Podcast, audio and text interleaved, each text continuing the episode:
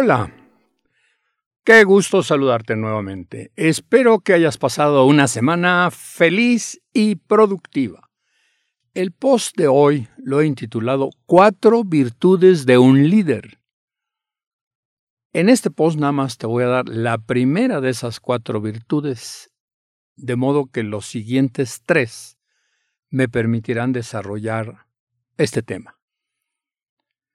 En viaje reciente a los Estados Unidos, durante mi imprescindible visita a la librería Barnes ⁇ Noble, descubrí muchos nuevos libros sobre liderazgo. Es impresionante el auge sobre el tema. Por supuesto, imposible cargar con todos estos nuevos libros tan atractivos. Me traje varios. En el blog de este miércoles quiero comentarte uno que estimo de provecho para quienes estamos interesados en el tema. El libro se intitula The Four Virtues of a Leader, es decir, las cuatro virtudes de un líder.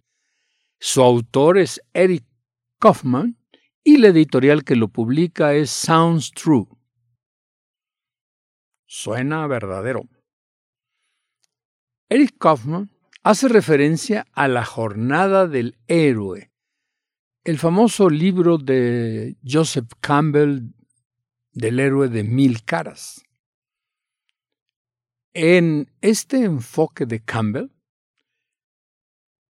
el resultado viene de estudiar los mitos a lo largo de la historia en todas las culturas que pudo analizar y plantear lo que hacían los héroes.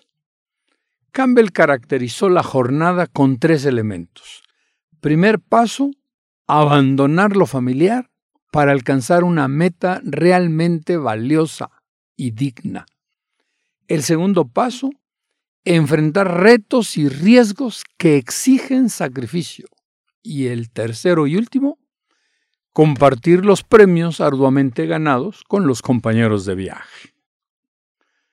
Hasta allí Campbell. Ahora bien, Eric Kaufman, nos recuerda que necesitamos líderes para lograr resultados con y a través de la gente.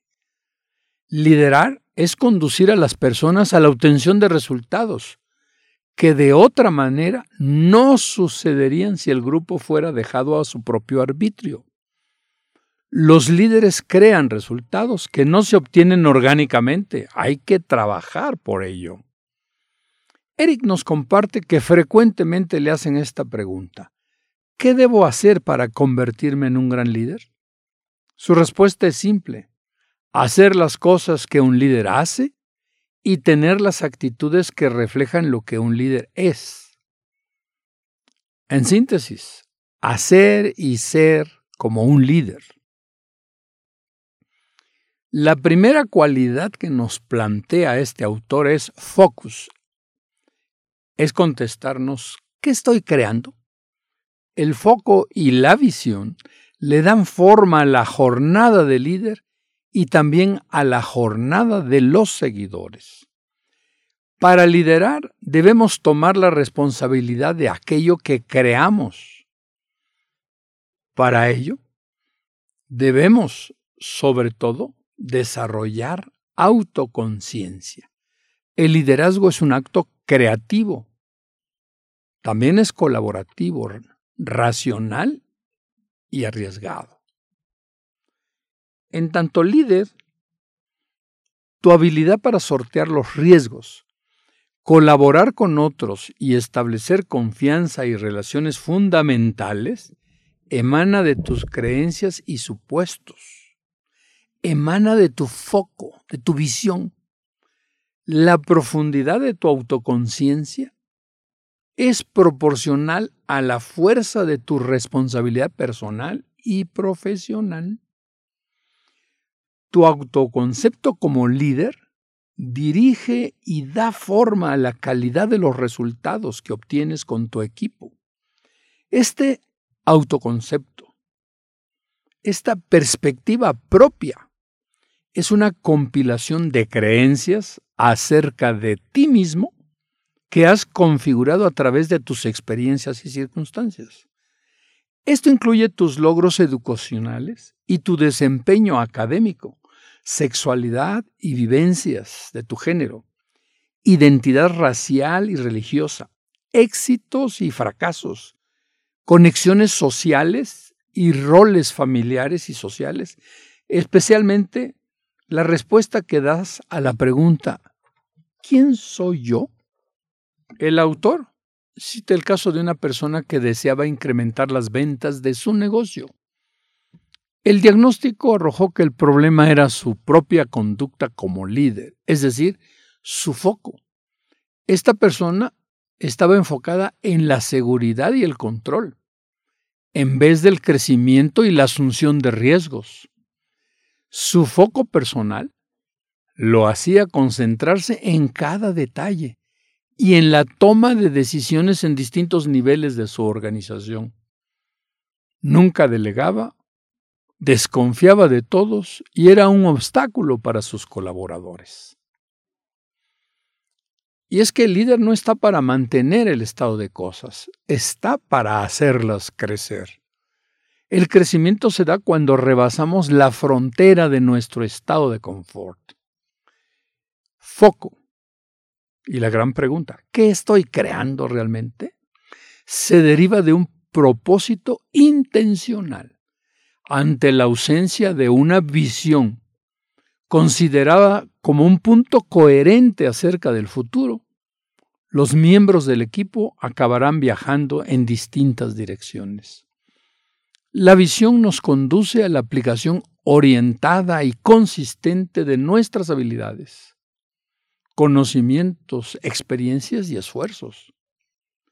Albert Einstein decía, la imaginación es más importante que el conocimiento.